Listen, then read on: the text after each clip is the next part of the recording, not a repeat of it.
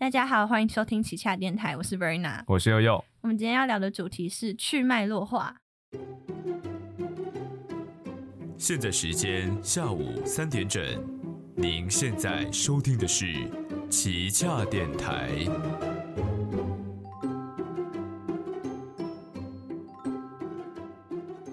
今天我们想要聊这个主题，一个很大的原因是。我们在就是求学过程，我们的老师会一直跟我们讲说，不要去脉络化的思考，我们一定要思考这件事情它的被发生的原因，它的环境是什么，什么样的事情造成这件事情发生。嗯，所以我们就会自然而然就觉得，好，我们不可以有一个去脉络化的思考模式。但是我就想到，我小的时候，我的父母或是我的长辈，他们常常会在听我们讲一些事情的。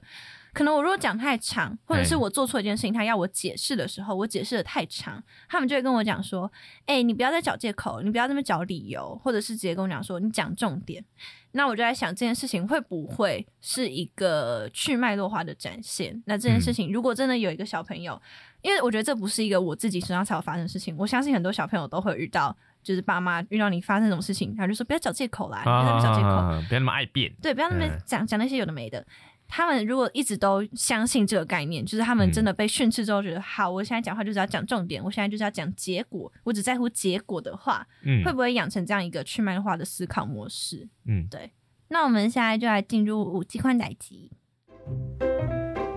啊，五 G 宽带机。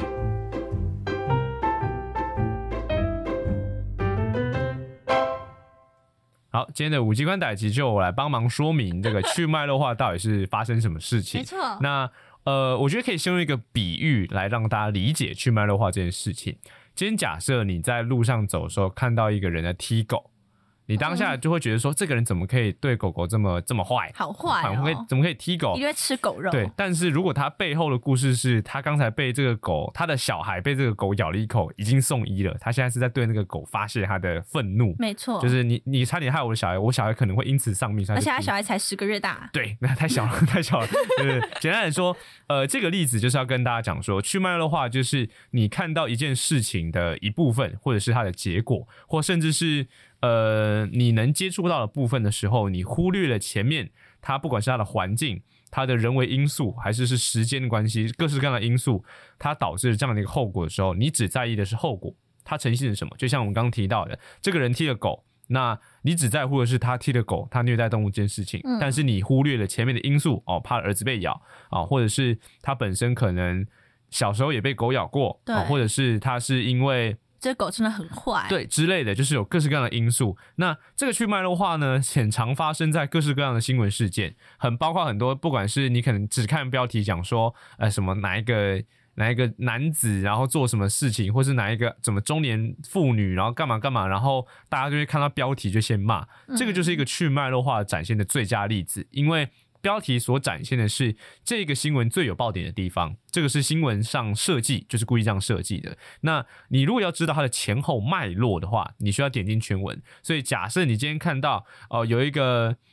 新闻，他写说有一个什么什么中年男子拿着球棒在路上乱混。啊！结果新闻连续是讲说，其实该名男子是一个棒球教练之类的，就这种 你知道钓鱼标题。没错，我举的例子稍微夸张了点。可是如果大家有去仔细观察一下，不管是各式各样 ET Today 啊，或者是呃，哎，你直接指名是吗？我觉得可以指名啊，就这些是娱乐媒体。哦，对，它它它的重点不是在传播新闻的真跟知这件事情，它在于它的点击率。对，ET Today 或者雅虎的新闻啊，或者是呃一些可能。呃，我想一下，以前的苹果吧，对，以前的苹果之类，就是我们讲，我我自己认为新闻上分类有比较严谨的新闻，公共电视啊，或者是呃那个中央社。哦，这两间都是在于传递新闻跟新闻的真还有知这件事情比较严谨，所以他们的新闻点击率没有那么高，但是他们的资料也呃完整性啊结构跟一些传递新闻的素养来讲，我觉得已经算台湾很前面的领头羊了。嗯，那剩余的我只能说，那真的是娱乐媒体那个东西在于传递娱乐本身，它没有什么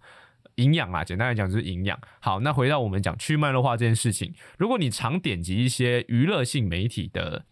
的留言区。啊，娱乐性媒体有一个很大的重点，就是因为它的的标题很火很火爆啊，可能可能就是讲说用字非常的激烈啊，或者是讲说这个人有多夸张，好，所以你点下来说他的留言数非常的大，非常可怕。对，而且很多人会在里面吵架。尤其是赖新闻。没错，所以呃，如果大家有去观察这些所谓的娱乐性媒体的话，你就会发现这个去脉络化的状况非常严重，嗯就是大家只在乎事件的结尾，或者是他们标题所看到的内容，甚至里面的内文都已经写得很清楚，它的脉络是什么的时候，还有办法人可以只截取他想看到的重点。所以真的去脉络化用一个比较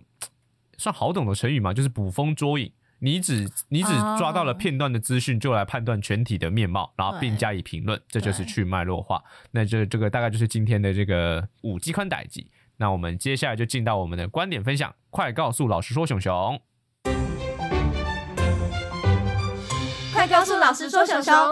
我在我呃，我现在回想我的童年，然后我就会一直被家里教育说，小孩子、女孩子，尤其是女孩子，不要那么嗯爱讲一些逞口舌之快，或者是讲一些嗯你可以当一个伶俐的人，但你不要伶牙俐齿。啊，就一直讲这些事情，或者是跟我说你可以理直，但你不可以气壮。嗯反正就是关于说话、啊、关于表达这方面，我的家人给我下了很多很多的一些指导。啊，虽然我是没有在听，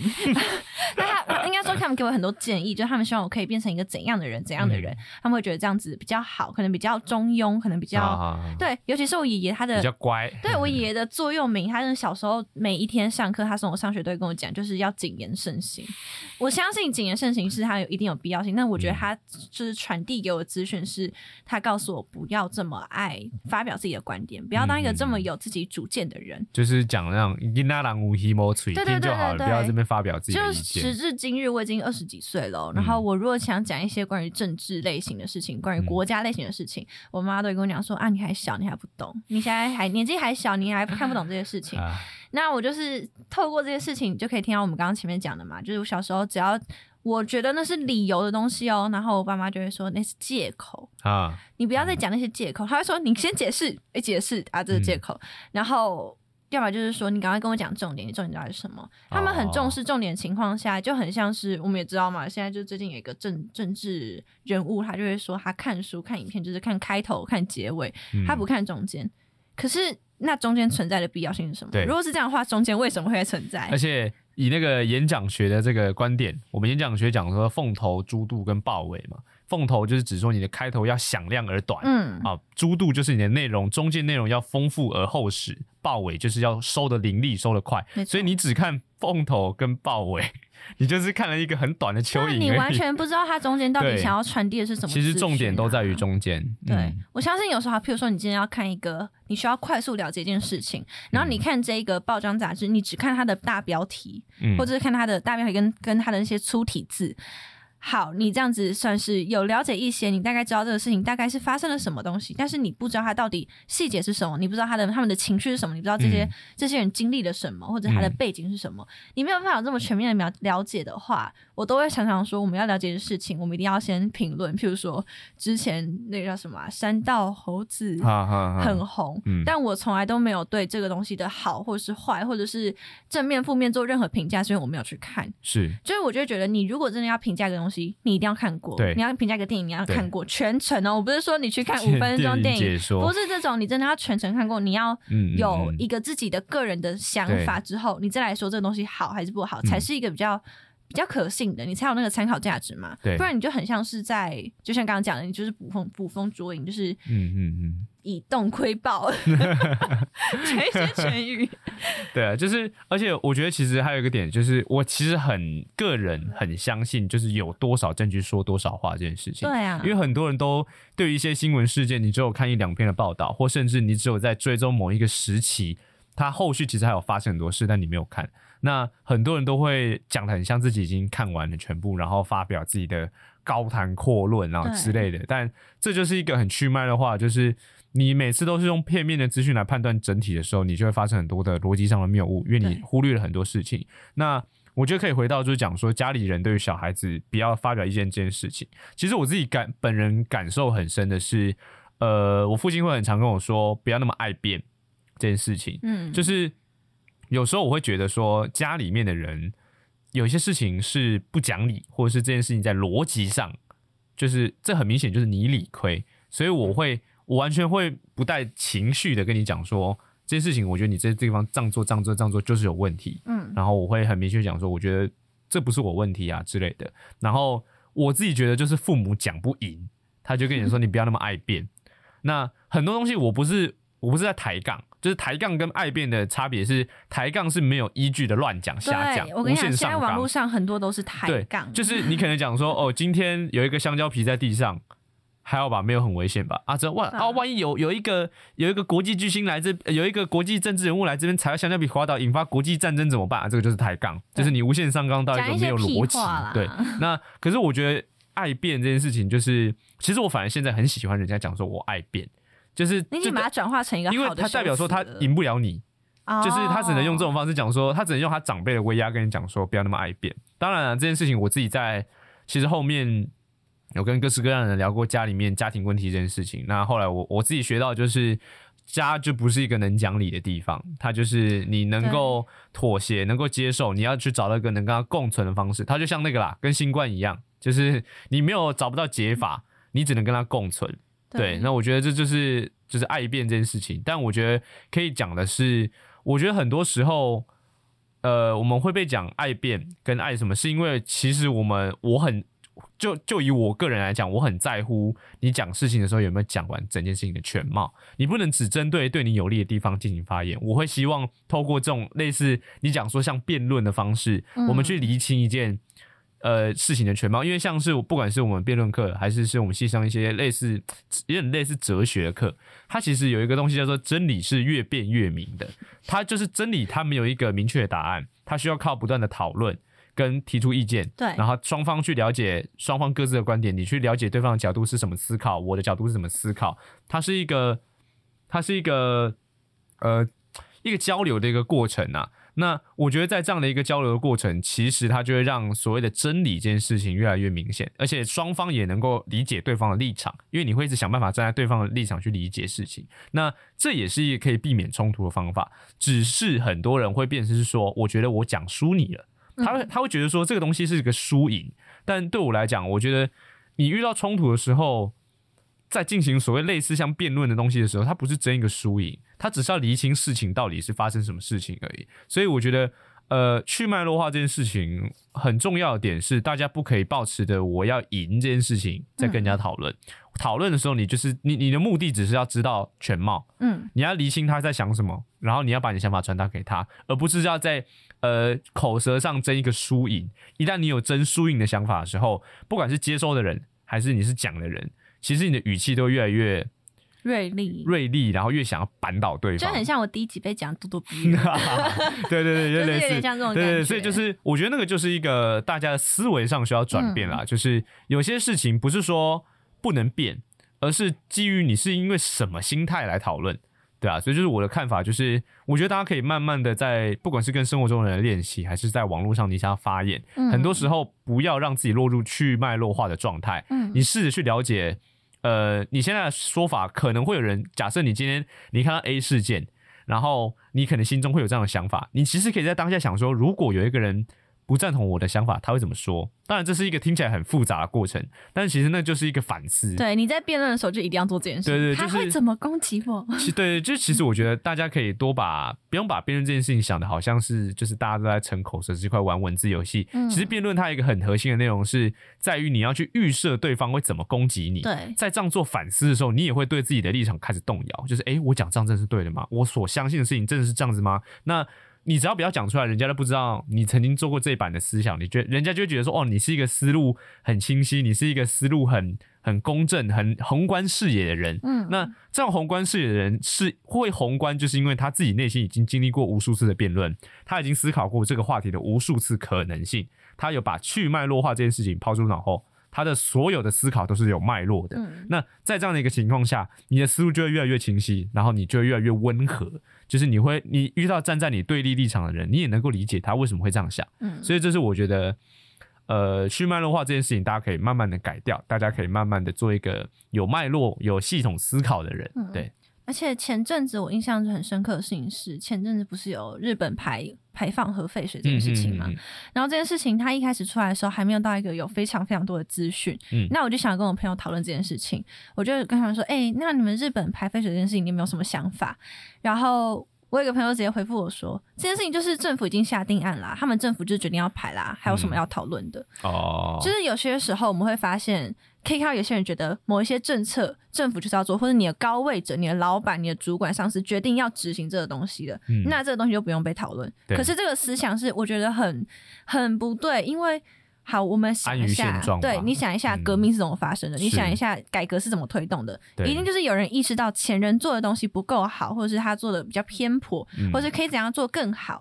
那我们就来想办法把它改善嘛，或者我们来改想办法把它推翻。嗯。就当然是有讨论的必要性。那如果都大家都觉得没有讨论必要性，我们就会继续活在我不知道，可能活在就是这样讲好了，下下桥吧。这这样子就是不喜欢讨论事情的人是执政者最喜欢的人，对啊，因为你就没有自己的呃想法。对对对，因为执政者其实最怕的就是会对这些事情不断讨论这件事情。嗯如果他能够把这件事情让他烟消云散，让大家大家不再讨论，嗯那他接下来就不用考虑要修法什么什么事情的。因为就像我过去在节目之间一直提到的，就是所有在担任官职的人，不可能会就是做出。应该这样讲，你看到任何在推动改革的这些政治人物，多少都会发现，其实这议题，要么是他过去就在主打，他今天主打这个议题，可以再让他对声誉上有很大加分；要么是这些议题和他的利益直接相关，所以他推动修法。就是所有的政治人物在推动各式各样的政策的时候，他对背后都有他的利益算盘在。所以，如果今天民众不自己站出来，你不让民意的这个压力出现的时候，政治人物根本连碰都懒得碰，对不对？你今天很很努力的通水沟哦，修马路，民众看到就说哦，这个议员在修马路，就这样没了。对啊，可是今天如果你讲说哦，我今天修了一个法，就是要要要让那个什么什么什么东西，全部人都可以发钱哦，那个大家就是哦，很棒很棒很棒之类的。所以我觉得，嗯，这个东西就是呃，大家多多讨论啊，就是不要不要怕说好像什么政治很脏啊，我不碰啊，我不讨论。但我就觉得说，政治这个东西，它就真的像是你吃你喜欢吃面还是吃饭一样，嗯，它是一个个人意识的问题，它不是一个对立面。你可能会觉得说，哦，就是对面人都是一群白痴啊，怎么会相信这种政策？那就是一个仇恨动员下的结果。你仔细去想想，为什么有一些对立阵营的人，明明他的事业成就都很有成，哦，那为什么他支持这个东西？一定有他的道理在，嗯一定有他的想法在。嗯所以，我觉得任何事情，不管是政策，不管是政治立场，任何这些这些事情，它都是可以和平理性的辩论的。他们有所谓的对面的人一定都是错的，对面一定都是白痴。对，所以我觉得这也是我们节目不断呼吁大家的，就是不要吵架不要吵架。对，大家就是大家和平理性的好好讨还是要。讨论。对该讨论就是要讨论，不要避免，不要觉得说每次讨论一定会吵架。那个如果是吵架，一定是有一方有问题。对而且其实我觉得有时候吵架也不是一件很不好的事情，就有时候有一些嗯架是一些有些必要的冲突嘛，对，有一些冲突是必要存在的。哦，对啦，我们可以降低这个这个发生的频率，嗯，就是不要因为害怕这件事情而不做。对啊但如果发生的话，也没有关系，真的不要因为他就是因为发会发生这件事情，然后来阻挡你的这个热忱。对啊。不知道这集上的时候会是什么时候，但是如果这是投票前的话，哎、可能我们这个要斟酌，因为投票前讲这个有一点点可能选罢法不能，我们再看看，再反正看看。如果如果就是一个完全合适的时间的话，还是想跟大家讲一下，就是没有什么没有什么叫做完全不碰政治，对对对你不可能，你生活中做的每个决定都是在政，你都在都都是一个政真的就是治行为。生活任何事情都跟政治有关，你收看的说说的。对你收看的不同的新闻频道，你你做的任何一个选择，你买了什么样的东西，这都是一个政治的选择，或者是你讲话的用词都是一个用都是一个政治。对，所以还是呼吁大家就是要去投票，没错。自己的未来自己决定对，。结果自己出来的时候，为了怕被罚钱，你就已经已经投完了，他大家去投票。好，谢谢大家有去投票，如果。如果我们有被检举说违反选罢法，代表真的有人在听我们节目，至少我们可以开心一下。我不会，我不想被罚钱。好，那我们今天节目就到这边差不多结束喽。如果喜欢我们的节目，欢迎追踪我们的 IG，也可以跟我们讨论哦。那我们就下周三见，拜拜拜拜